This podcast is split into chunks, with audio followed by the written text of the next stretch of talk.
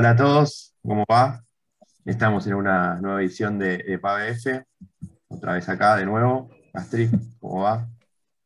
Gracias, Pache, todo bien, sí, ya tercera desde la vuelta. Eh, falta, falta menos para que termine la temporada y estamos con una gran invitada, muy pedida. Costó traerla, pero finalmente, finalmente está acá. Bienvenida, Luciana, ¿cómo estás? Muchas gracias por invitarme. Bueno, Luciana, tenés como como todos los invitados, la primera pregunta es medio autobiográfica, que te introduzcas al mundo, nos cuentas qué haces, qué hiciste, de dónde venís. Ok, eh, ¿de dónde vengo? Estudié ingeniería en la UBA eh, hace ya mucho. Eh, después de eso estuve tres años trabajando en una empresa en Estados Unidos, en California, en el Silicon Valley. Eh, la International, que es la previa Stanford Research Institute. Ahí fui gracias a una conexión con un profe que trabaja en Esaray y que venía a dar clase, un argentino que se fue, eh, que venía a dar clase a la UBA, entonces eh, ahí nos conocimos en el curso que daba él y me llevó para allá. Y después de esos tres años de estar en Esaray, como International Fellow, era la figura. Eh, entré a hacer el doctorado a Stanford. Y ahí estuve unos cuatro años y medio, por ahí. Eh, después volví a y en realidad nunca me fui porque el doctorado lo hice siempre en colaboración con ellos. Em, ellos incluso pagaron parte del, doctorado. Eh, me quedé ahí un año y pico más y finalmente volvimos al país con mi marido. Hicimos todo, todo este viaje fue, salí con él y volví con él. ¿Ya saliste como marido y mujer o eso fue...? Y nos casamos así como de emergencia, porque viste que no podés viajar sin visa, es un lío. Entonces, hacía tiempo, poquito, en realidad tiempo que estábamos juntos, nos fuimos, nos casamos un mes antes de irnos y nos fuimos. Y bueno, cuando arrancaste con ingeniería electrónica, ¿sabías que ibas a terminar más para el lado capaz de la investigación o de la ciencia de la computación? ¿Lo veías para este lado? No, sabes que para nada. Yo cuando empecé ingeniería, yo creo que no tenía noción de que existía la posibilidad de hacer investigación en ciencia. No, no había tenido contacto con nadie que hiciera investigación. Y en ingeniería no hay una cultura tan fuerte como en exactas de hacer investigación. Los profesores en general eh, son gente que trabaja en la industria. Entonces, eh, como que hay mucho menos exposición a esa posibilidad con el primero que me topé que hacía investigación, que fue el profesor con el que hice Claudio Estien y Patricia Pele, que los dos trabajan en procesamiento del habla. Ellos sí hacen eh, investigación full time en la facultad. Y cuando hice el curso de ellos, como que me, me abrieron la posibilidad de que eso existía, que se podía hacer investigación. Y de ahí agarré, eso fue un par de años antes de terminar me metí a trabajar con ellos, primero como becaria, no me acuerdo el nombre de la beca, era una becaria, beca de grado, ¿no? Y, hice mi tesis. En ingeniería vos podés elegir hacer como trabajo profesional o tesis. Y yo hice tesis. Y ahí ya está, ya quedé enganchada. ¿En procesamiento del aula ya la tesis? En procesamiento del aula, sí. Bueno, con la investigación en, en principio, ¿no? Pero además me gustó mucho el área. Okay. Y puedo preguntarte, ¿por, qué decidiste retornar al país después de, haber estado allá? Y es una cuestión más personal, ¿no? De nostalgia, de siempre quisimos volver. Eh, o sea, la idea fue irse volviendo, sabiendo que se iba Sí, en realidad la idea cuando nos fuimos fue por un año. Nos fuimos por un año.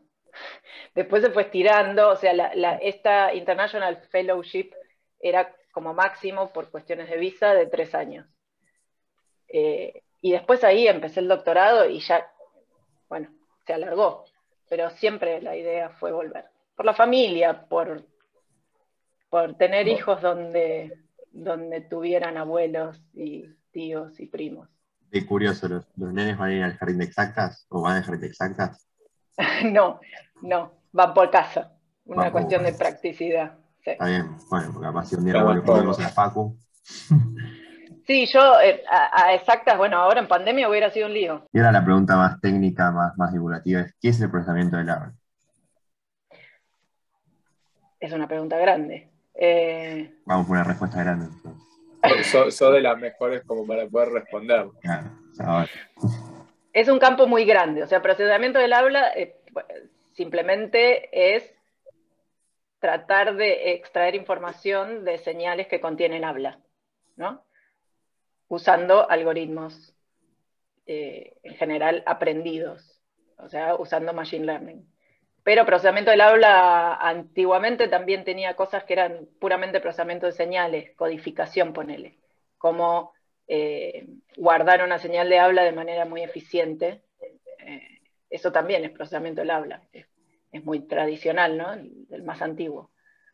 Eh, y hay un montón de tareas que se, que se embarcan dentro de lo que se llama procesamiento del habla. La más quizás conocida es reconocimiento de lo que se dijo, ¿no? Reconocimiento del habla se llama. O sea, reconocimiento de la secuencia de palabras que está contenida en, ese habla. Transcripción. O dictado, si querés llamar. Eh, esa es, la, como la más antigua, quizás, la que, la que se empezó a hacer desde el principio.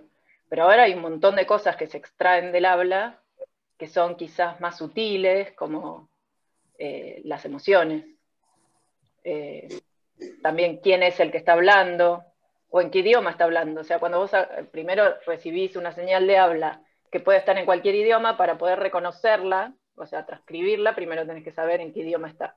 Entonces, el primer paso es reconocer en qué idioma está.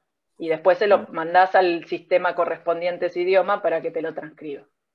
Por eso los primeros dictados de voz te pedían primero el idioma, ¿no? Como para tener que hablarse. Claro. Ahora es más normal que simplemente reconozcan eh, las primeras palabras que dijiste, en qué idioma están, y de ahí ya sigue reconociendo.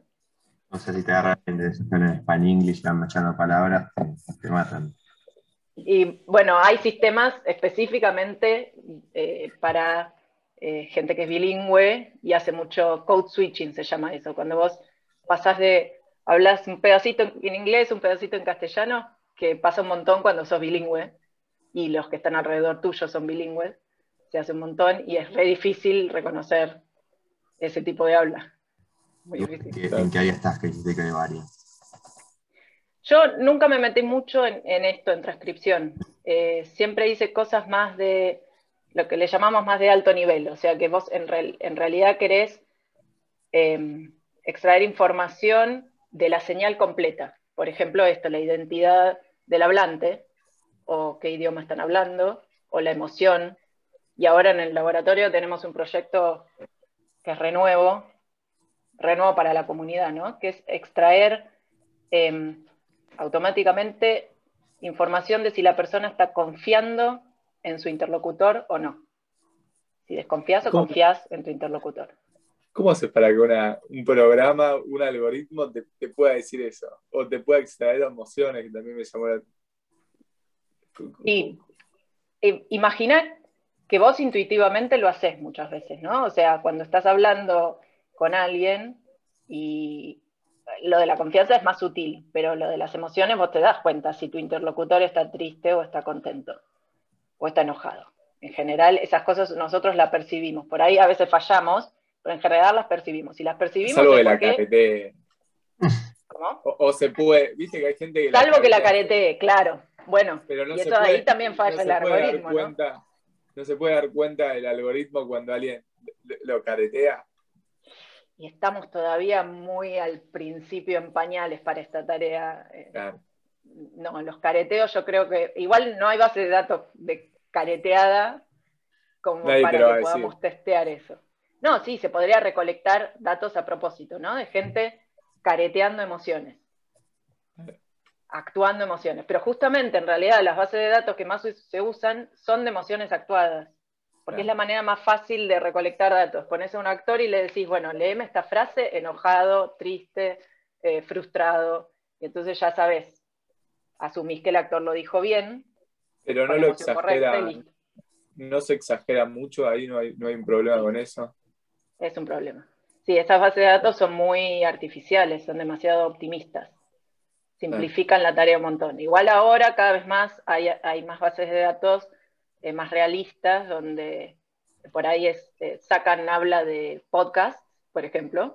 Hay una base de datos bastante grande que sacan habla de podcast y las anotaron a mano, ¿no? Pero ahí el tema es que la gente tampoco se pone de acuerdo entre sí de qué emoción están escuchando, porque no somos perfectos como detectores de emoción. Eh, entonces por ahí tenés 10 eh, anotadores y 7 dijeron una cosa y 3 dijeron algo distinto. La mayoría. Pero bueno, ¿dónde está la información de la emoción? Intuitivamente nosotros detectamos cosas que en, la prosodia. La prosodia es el ritmo eh, y la intensidad con que hablamos, como la melodía del habla. En esa prosodia están las emociones. Si vos hablas con mucha, con mucha energía y subís mucho el volumen y subís en general también la frecuencia, el, tono con que hablas, en general eso implica o que estás enojado o que estás contento. Cuando uno habla con energía tiene alguna de esas emociones intensas. Si estás deprimido o triste, hablas más monótono y en general bajás también el tono y hablas más lento también.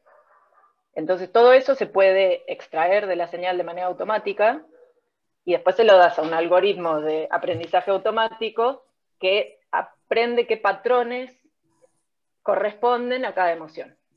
¿Qué combinación de patrones te indica que esa persona está triste o contenta?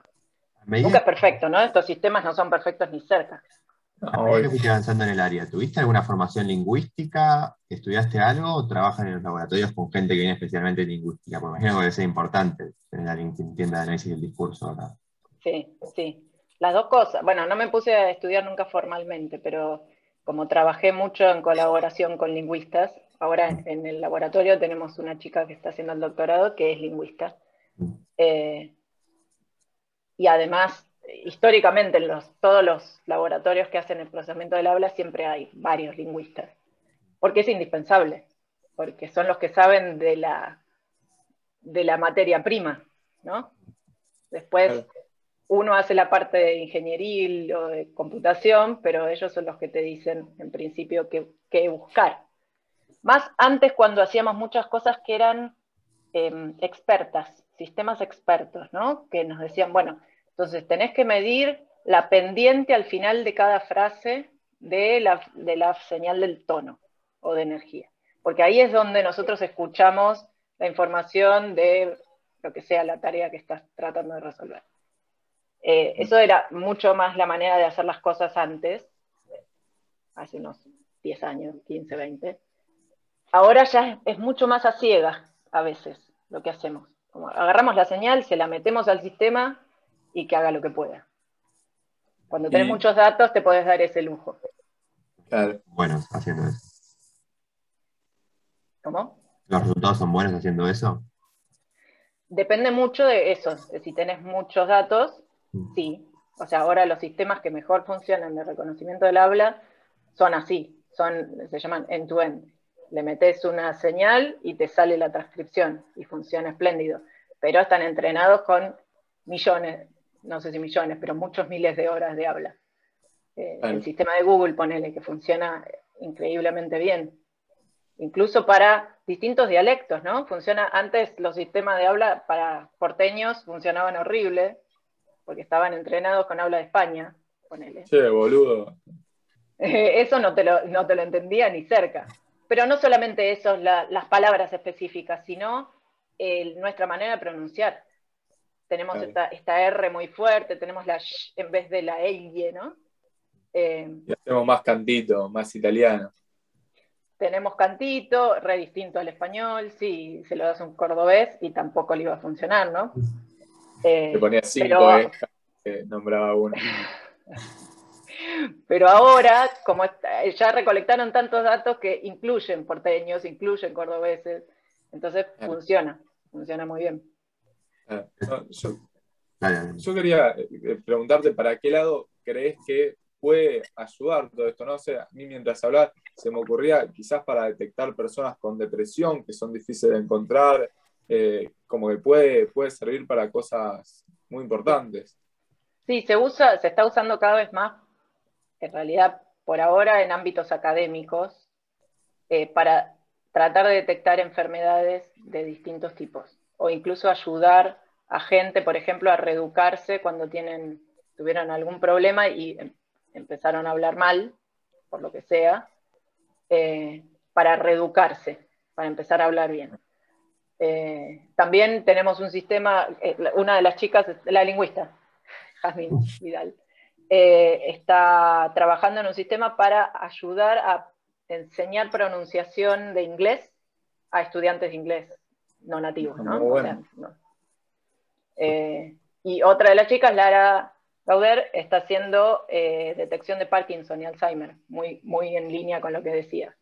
Pero... A partir del habla. De curiosidad, ¿cómo, puede, detectarse, detectarse el Parkinson a través del habla? Y porque eh, los médicos lo usan, ellos hablan bastante distinto, porque el Parkinson eh, es muy notable, afecta la capacidad muscular, tu control de tus músculos. Entonces eso te afecta la manera en que puedes hablar. En general, eh, en los casos más extremos les tiembla la voz. Y eso es muy fácil de detectar. Si la voz es tembleque, es, es muy fácil de detectar. Pero hay cosas más sutiles, como ahora estamos yendo al extremo de detectar apenas empieza la demencia, eh, los casos de, demencia, muy al principio. Eso es mucho más difícil, porque por ahí vos los escuchás y suenan bastante normales, pero los médicos con, este, distintos ejercicios que les hacen hacer, o tareas a resolver, ellos usan eso para diagnóstico, entre otras cosas, ¿no? Y si un médico lo usa, es posible que uno lo pueda automatizar. ¿También con médicos trabajando en el laboratorio? No directamente en el laboratorio, pero sí asesorando. O sea, un área bastante interdisciplinaria en todos sentidos. Recontra, sí.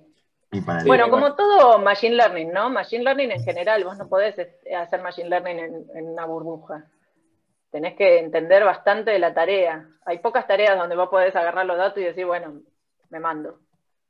Tenés que entender de dónde vienen los datos y para qué van a ser usados el sistema porque eso, de, eso implica qué es lo que te importa, cómo, cómo, cómo evaluar si funciona bien o mal. Y eso depende totalmente de la tarea. ¿Cómo se arma una base de datos grande, como la que decías, para poder entrenar estos algoritmos de gente con Parkinson? ¿Vienen de afuera? ¿Ya están armadas? Bueno, creo que sea trivial recolectar. y actuar es más complicado. de tener Parkinson. Es re difícil. Eh, esto es una base, bueno, hay un par de bases de datos que en realidad no las recolectamos nosotros, es eh, eh, Adolfo García de la Universidad de San Andrés. Él tiene relación con gente de Chile que eh, están en un instituto de, no me acuerdo el nombre, gerontología creo que es el instituto. Em, puede ser. Y, y ahí, con un proyecto que tuvieron, recolectaron un montón de pacientes pacientes que normalmente irían al instituto porque necesitan que los diagnostiquen, ¿no? Entonces, en el proceso de eh, diagnóstico, simplemente lo que hicieron fue agregar esto de grabarlos. Normalmente hubieran hecho esas mismas cosas o similares, y lo que, lo que agregaron es grabarlo y convertirlo en una base de datos. ¿Y a cuántos años estamos de que esto capaz pueda estar funcionando efectivamente? ¿Muy lejos o, una buena pregunta. Esto en particular yo creo que no estamos muy lejos, a unos años, poquitos años, porque me parece que ya está funcionando bien y que no estamos muy lejos de que funcione a nivel parecido a un médico y que en realidad siempre esto se usa como una herramienta más para el médico, ¿no? Nunca obviamente queremos reemplazar al médico, porque el médico tiene una visión mucho más global del paciente. Lo junta con otros estudios, eh, lo ve al paciente, o sea, obviamente todavía no podemos reemplazar ni queremos reemplazar al médico, pero es una herramienta más, que el médico, como le, alguien le puede hacer una radiografía, bueno, no para Parkinson, pero para otras cosas. Una herramienta más de diagnóstico, que le daría un numerito y le diría, esta es la probabilidad de que esta persona tenga Parkinson, úsalo como quieras. Ok, y esto lo ves al corto plazo. ¿Y qué cosas te imaginas que se pueden hacer con este procesamiento en el lejano plazo? y a dónde vamos como disciplina es a que la máquina pueda hablar con una persona de manera natural como estamos hablando nosotros. De eso estamos lejísimos. Yo creo que... De pasar el test de Turing. Sí, o sea, puedo, puedo tirar un número, no menos de 10, 20 años. Ah, yo me, pensé que ibas a decir mucho más, igual, ¿eh? 10, 20 años. Bueno, estoy siendo optimista porque lo que pasó últimamente me dejó medio, medio choqueada. O sea, hace 10 años yo jamás hubiera pensado que íbamos a poder transcribir habla al nivel que estamos transcribiendo ahora. No lo hubiera pensado jamás. Yo te hubiera dicho, no, es imposible que, una, que logremos un algoritmo que transcriba de esta manera. Y de pronto, con las redes neuronales, que no sé si saben lo que son, pero es la última en Machine Learning, eh, y la cantidad brutal de datos y el poder computacional de, de las grandes empresas, ¿no? De pronto ahora funciona a un nivel casi humano. Entonces no me animo a decir 50 años porque me parece que, no, va, que no va a ser. ¿El tema de la transcripción ya es un problema 100% solucionado o todavía falta un poquito? No, todavía fallan mucho más, o sea, se, degradan mucho más que las personas en situaciones eh, de mucho ruido. Nosotros somos increíbles filtrando ruido. Somos increíbles entendiendo habla a pesar de que hay un recital atrás. ¿No? Pero las máquinas no, todavía no. O sea, para eso yo creo que nos falta un poco, pero no, no sé si tanto tampoco. ¿eh? Esos son problemas mucho más chiquitos. Claro. Son problemas de una tarea. Estoy resolviendo transcribir habla, o reconocer al hablante, o reconocer el idioma. Eso va, mucho más rápido que esto otro, que es súper ambicioso, que es eh, un diálogo.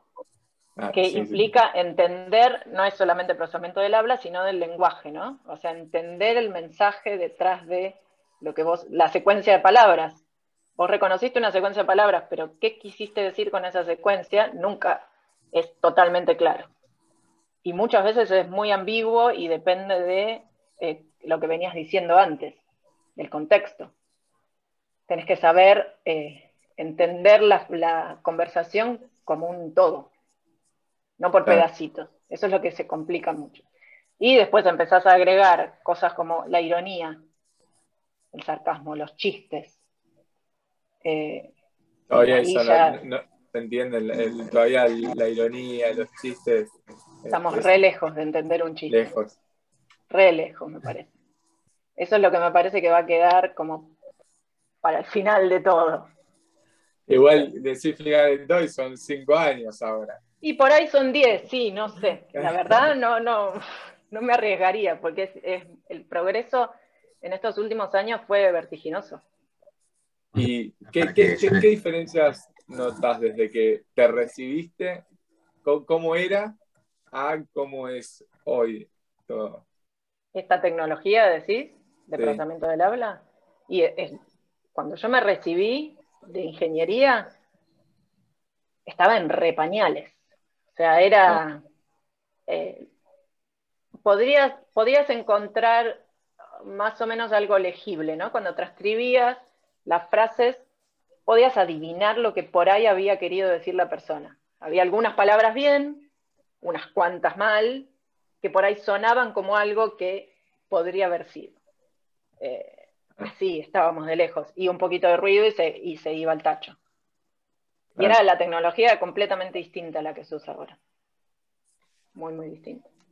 Y vos decís que, que faltan años. Y me preguntas, ¿cuántos estos 20 años para estar muy bien son los que faltan para, hablar al bot de Movistar y me dé una respuesta más o menos decente? ¿20 años decís? No, para el bot de Movistar yo creo que falta mucho menos porque es muy distinto, eso es súper restringido. No es lo mismo que la conversación que estamos teniendo nosotros, que se puede largar con cualquier cosa eh, de la nada. O sea, eh, eh, tenés total amplitud de vocabulario y de temas en una conversación entre dos personas que están charlando. ¿no? En cambio, con el bot de Movistar vos querés saber algo muy específico. Las cosas que podés querer saber son muy restringidas y eso hace que sea mucho más fácil. No le vas a hacer un chiste al bot. O por ahí sí, pero bueno, si no te entiende no pasa nada. Yo, al bot de la ciudad le hago chistes, a ver si me responde. y no te entiende. No. No. Bueno, igual hay ya diálogos, eh, digamos, escritos es, es- es más cercano, ¿no? Digamos, en tiempo. Como de- yo, yo, yo, o cuando hablo con el sirio, con el, el bot de la ciudad, como que no sé si una conversación al 100%, pero algo podés hacer. Sí, sí. Sí, sí, en, en escenarios restringidos de uso, estamos, ya hay un montón de cosas que funcionan muy bien. Por ahí no a la perfección, pero funciona muy bien. No, yo estoy hablando de conversaciones similares Orales. a humano-humano, orales. Sí. Y ahora, Sí, porque en la, en la oralidad hay muchas cosas extras. Eh, ahí es donde, se- donde empiezan las cosas, las sutilezas de cómo usamos el idioma, de las pausas, de esto, la ironía. En el texto es re difícil meter ironía. Si no metes un emoji, no se entiende. Diga, no, no. Justamente el emoji viene a reemplazar en gran parte lo que usamos, lo que hacemos con la prosodia, lo que hacemos con el, el tono y la, y la velocidad y, y las pausas, lo metemos con el emoji, que es igual insuficiente, ¿no? Nunca llega a representar lo que realmente estamos queriendo decir.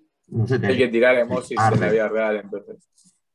Bueno, que mi hijo de nueve años ahora en vez de reírse dice XD.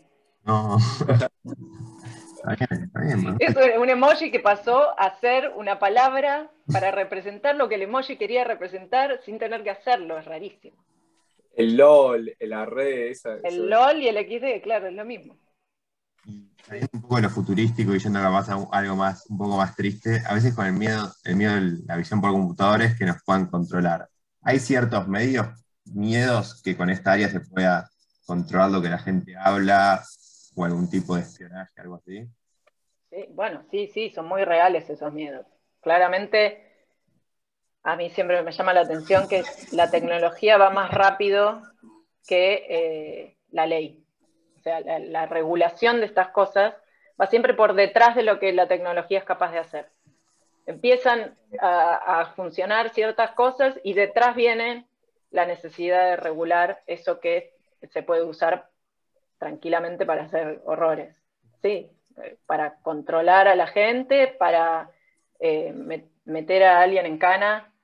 Ahora se está empezando a usar reconocimiento del hablante en juicios para saber si, ponele que vos tenés una grabación de alguien, ¿no? Cometiendo un crimen. Alguien que te llamó, eh, llamó para pedir, eh, a- a- secuestraron a alguien y llamó para pedir eh, rescate Un rescate. quedó grabada esa voz. Y vos después tenés, por otros lados, a alguien sospechoso, que querés verificar si es la misma persona que habló en esa grabación o no. Normalmente eso se hacía con una persona, un lingüista, un fonetista súper entrenado, que comparaba al habla de la persona, del sospechoso, con esa grabación. Muy detallistamente, ¿no? Ahora se están empezando a usar sistemas. Y el tema es que a veces se usan muy irresponsablemente, porque los sistemas son lejos de ser perfectos. Los humanos tampoco eran perfectos, igual, de todas maneras. Eh, pero hay mucha gente que agarra sistemas así de off the shelf y no tienen la menor idea cómo usarlo y van a un juicio y dicen es la misma persona. Y eso tiene problemas, eh, consecuencias re grandes, ¿no? Por ahí termina alguien en cana que no lo No merecía. tiene- Y cuando uno habla con distorsionador de voz, por ejemplo, eh, el, eh, el, el que reconoce, ¿se puede sacar la, la distorsión o eso ya es algo imposible? Hay, Es decir- hay, hay, hay ciertas maneras de distorsionar que son reversibles y otras que no. No, bueno. eh, es, es probable que si em, la voz está- estuviera distorsionada ya no habría manera de, de hacer una comparación. Ah, Ahora está todo este problema de los eh, deepfakes. ¿Escucharon hablar sí, de los muy bueno, deepfakes? sí, sí. Bueno, hay de imágenes y hay de habla también. Entonces, de pronto tenés a Trump diciendo alguna barbaridad nueva y cómo sabes si es de verdad Trump o es alguien que lo armó, hizo un algoritmo, hizo un, metió una frase en un sistema de estos, deepfakes, y sacó a Trump diciendo alguna cosa. Claro, mismo, eh, viste los, audios que reenvía la tía a los grupos de la familia, yo me, acuerdo que este año o el año pasado hubo un Alberto con un paquete de medidas que, eh, al final... no, pero eso no sé si era un deepfake o alguien actuando. No, era Tarifa, que está en TN, que siempre manda audios. claro. Pero imagínate eh, lo fácil que es hacerlo con. Claro. Eh, ahora hay, varios proyectos así internacionales con mucho financiamiento para detectar deepfakes. O sea, para poder identificar si es o no Trump. Un humano se recontra confunde. Ah, imposible. Son muy buenos. Cambiando un poco, pero si querés yendo a proyectos financiados, vos también ganaste un premio Google por un sistema de reconocimiento de algo para el inglés, lo habías mencionado, ¿no? Eh, sí, es ese mismo proyecto que decía que trabaja la, chica que le un poco en cómo se puede usar o si se está usando capaz ya para un fin práctico. No, todavía no lo pusimos eh, en, uso. Eh, creo que estamos cada vez más cerca. Es muy difícil llegar a la aplicación, eh, porque no hemos tenido, bueno, tuvimos ese financiamiento que nos hizo avanzar un montón, pero con la parte ciencia, ¿no? O sea, recolectar los datos, no teníamos datos en ese momento, eh, de gente leyendo frases en inglés con distintos niveles de capacidad para pronunciar bien o mal. Eh, y, desarrollamos algunos sistemas iniciales con ese financiamiento y ahora, bueno, hace rato se acabó. Eh, ahora lo estamos eh, actualizando con la tecnología moderna de redes neuronales y está funcionando mucho mejor y creo que pronto vamos a tener algo, o por lo menos un demo. ¿Cómo es el paso de eso a la práctica?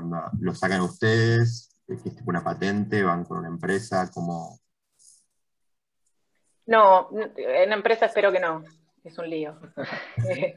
no, necesitamos financiamiento para que alguien haga, alguien que sabe mucho de estas cosas, de, de GUIs y de, usarlo en un celular. Yo no tengo la menor idea. Soy ingeniera, me lavo las manos. Pero se le puede pagar a alguien, si uno tiene plata, eh, se le puede pagar a alguien para que, para que haga eso bien. Eh, estamos en eso con suerte prontito vamos a tener algo usable.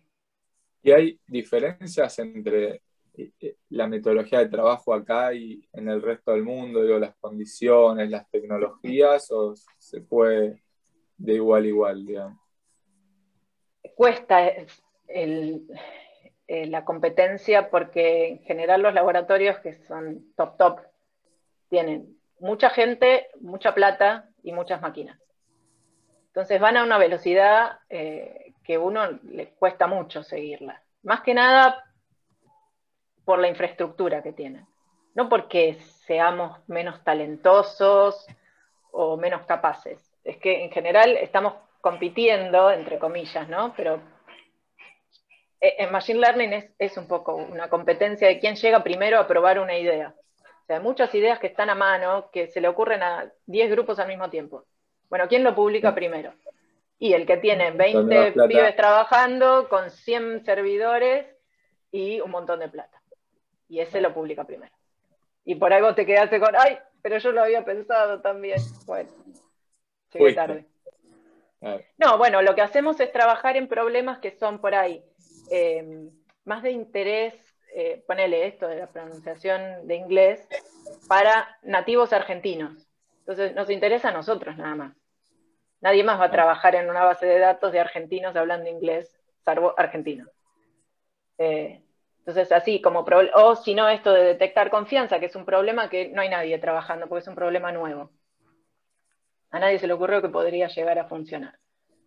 Entonces, ahí tenés como un changüí, no hay tanta competencia.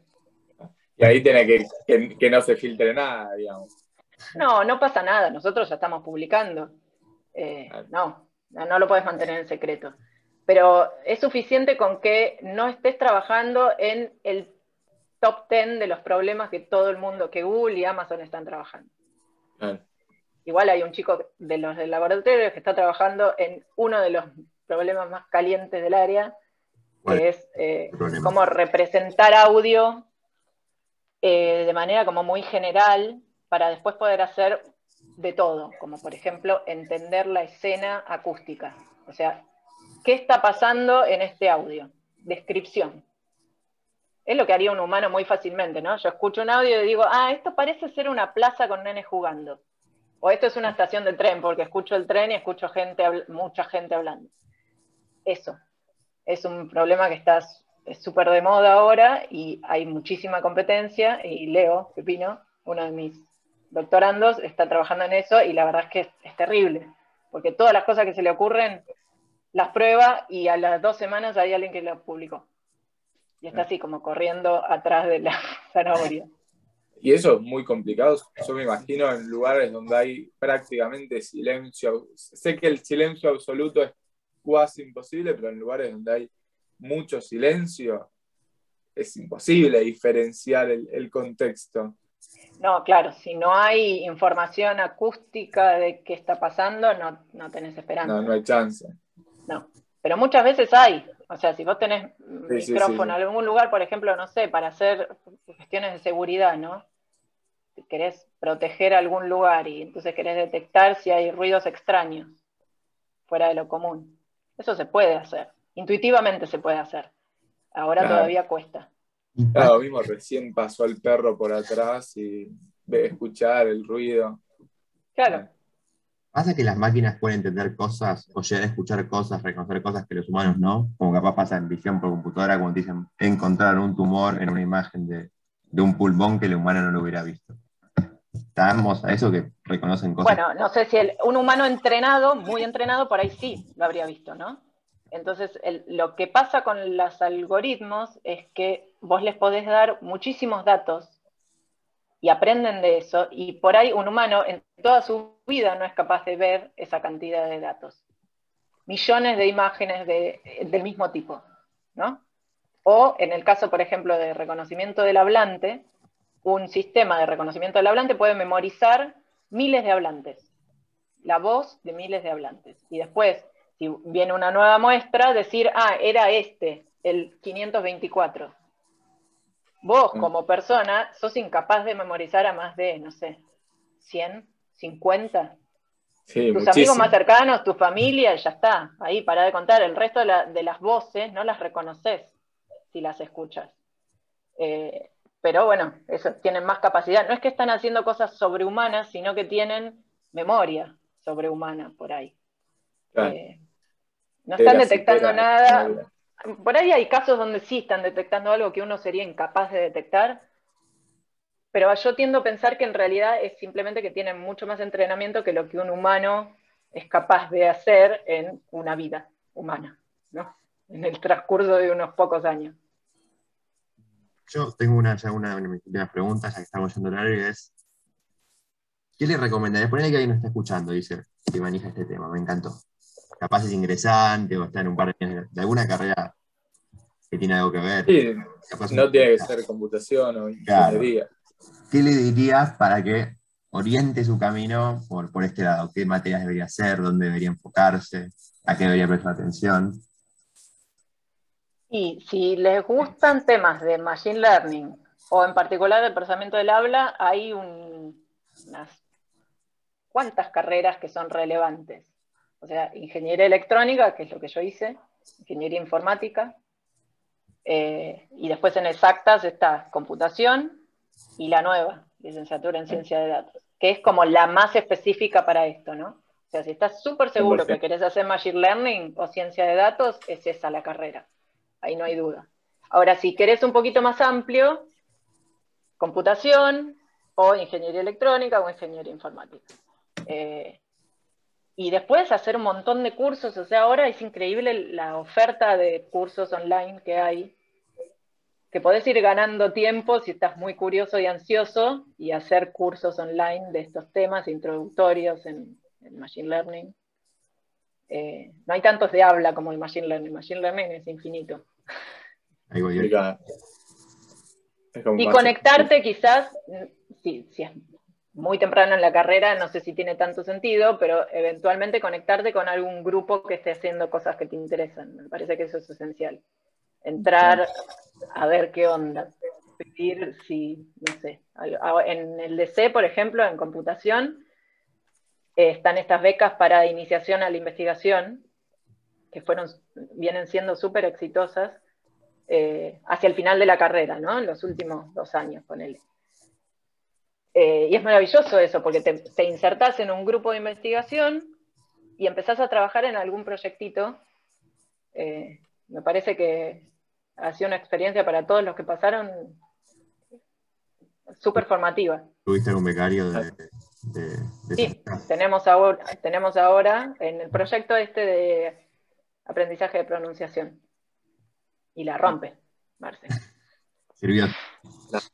Pero esa es mi experiencia, pero conozco muchas otras que también son súper exitosas. Digo, tener exposición a qué es hacer investigación específicamente, eh, metido en un grupo que hace investigación, eh, es súper valioso. Es lo que me pasó a mí. O sea, por eso terminé yo haciendo investigación, porque me adoptaron, me mentorearon estos dos profesores de, ingeniería, si no, por ahí, no sé, hubiera terminado en, la industria. como la mayoría de los ingenieros. Ahora te pregunto directamente, ¿crees que falta más motivación para ir a la, investigación? ¿Faltan más estas becas? ¿Vas a darle más peso? Bueno, ahora están estas becas, que es un montón ya, ¿no? es un gran eh, avance. Es un gran avance. Eh, Sí, yo no sé en exactas tanto. En exactas yo creo que hay mucha más exposición de qué es hacer investigación porque hay un montón de profesores y profesoras que se dedican a eso full time. Entonces no es, no es tan raro, no es tan ajeno para un alumno de exactas pensar en hacer algo así. En ingeniería para mí era, no sé, no se me hubiera ocurrido, salvo porque estos profesores me invitaron a trabajar con ellos.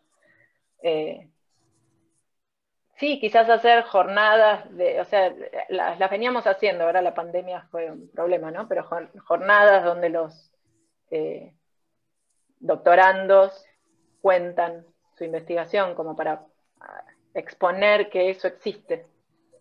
En la ESI siempre hay estas eh, jornadas de pósters donde los doctorandos muestran lo que están haciendo.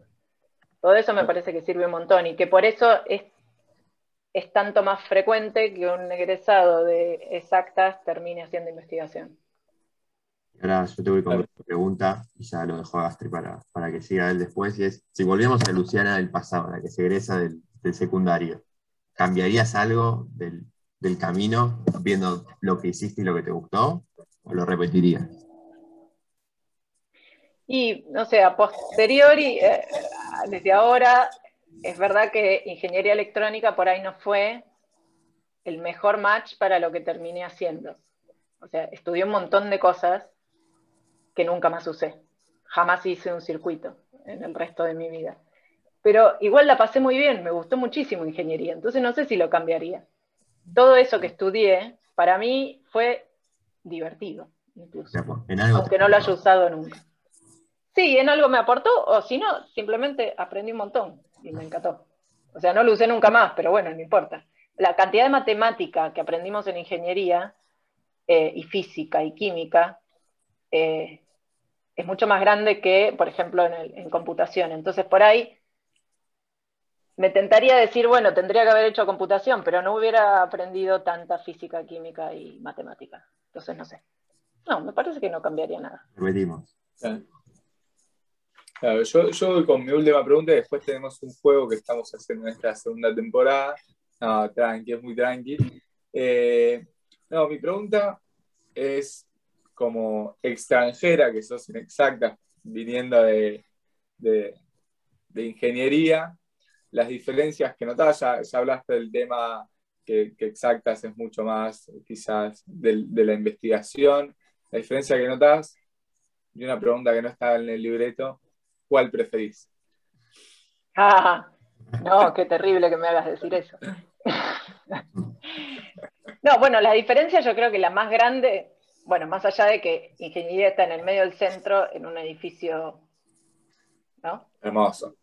Y, exactas un edificio hermoso, pero es en el centro y está después el campus de Exactas, que es divino. Entonces, eso es una diferencia muy grande para eh, el que está cursando, ¿no?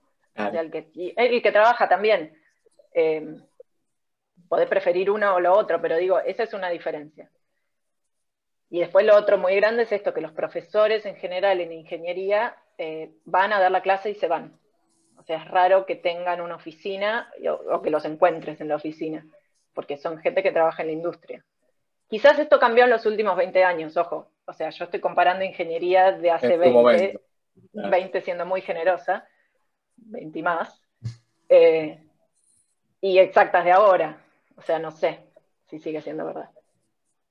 ¿Cuál prefiero? No te voy a contestar. Pero, además porque no sería justo, porque es una comparación eh, eh, asincrónica, no puedo, no sé cómo es ingeniería ahora, tendría que pasar un par de años haciendo investigación ahí. Ya sabemos que es exacta si no lo querés decir. De corazoncito.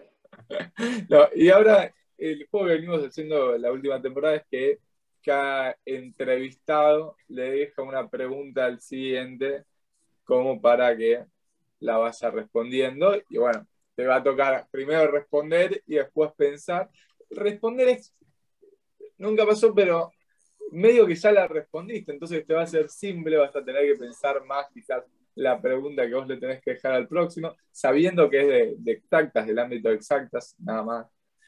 Eh, y la pregunta te la dejó Manuel Maurete y, dice que es parecido, que es, si hoy en 2021 fueses esa persona que se inscribió en tu carrera, en este caso ingeniería electrónica, teniendo la oferta actual y con los conocimientos que tenés ahora, si elegirías el mismo camino. No, ahora sin duda haría la licenciatura en ciencia de datos. Pero sabiendo el camino que hice después, es tramposo, ¿no? sí, sí. No sé si yo ahora, a los 18, siendo una niña de 18 en este momento, sabría que me interesa tanto lo que ahora sé que me interesa tanto, no sé. Por ahí sí. Ah, eh. Y en ese caso haría, o sea, ahora yo haría de, gusto, ahora, con mi edad, haría la carrera de licenciatura de ciencia de Pronto te tenemos de compañera, mirá que estoy ayudante en algo 2, así que quizás te tengo en futuro. Me tener alumna. La tendría que hacer algo 2. Posta que no sé el contenido de algo 2, ¿eh? No se lo cuento. con lo que sabe vos, va, aprobado de una. No, de las, de las materias del DC yo creo que hay varias que me costarían un montón. ¿Programar sabes? Sí, bueno, es lo que hago eh, diariamente. Diría, diría que sé suficiente como para, como para zafar, pero no sé, eh, hay un montón, arquitectura del computador, ¿se llama? Claro, todo lo, organización, organización del, computador. Son las más de ingeniería esas, ¿eh? Pero informática. Ah, claro. No es lo que yo hice. Igual hicimos cosas de redes, también son cosas que aprendí, en ese momento me interesaron y nunca más las usé, entonces me las olvidé. O sea, básicamente claro, en el backup ahí. Ves todo, pasaste por química, física, un poco de redes, de todo un poco. Sí y después circuitos a lo loco. Y ahora te toca a vos. Dejarme la pregunta. Puede ser de cualquier cosa, no tiene que ser eh, ni exacta, no tiene que ser ni temas educativos, puede ser lo que, lo, que se te ocurra. Es alguien que está en exactas. Está en exactas. O del ámbito, quizás es exalumno. No, no, tiene que ser ahora, en este momento, en vivo la tengo que En vivo, o vivo, lo primero que se, venga a la, mente. Bueno, una muy obvia que es eh, ¿por qué trabajás en lo que trabajás? ¿Qué, qué, qué, camino ocurrió en tu vida que hizo que termines trabajando en lo que estás trabajando? Y es algo que elegiste eh, explícitamente, conscientemente, ¿o no? Genial, genial. La esa. está bueno. Bueno, Luciana, para nosotros fue un placer tenerte, pese a los malos entendidos que tuvimos. Finalmente lo pudimos hacer. Llegamos.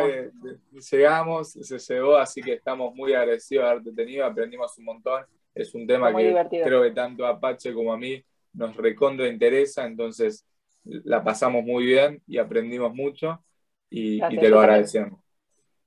Buenísimo. Nos vemos. Me encanta lo que hacen.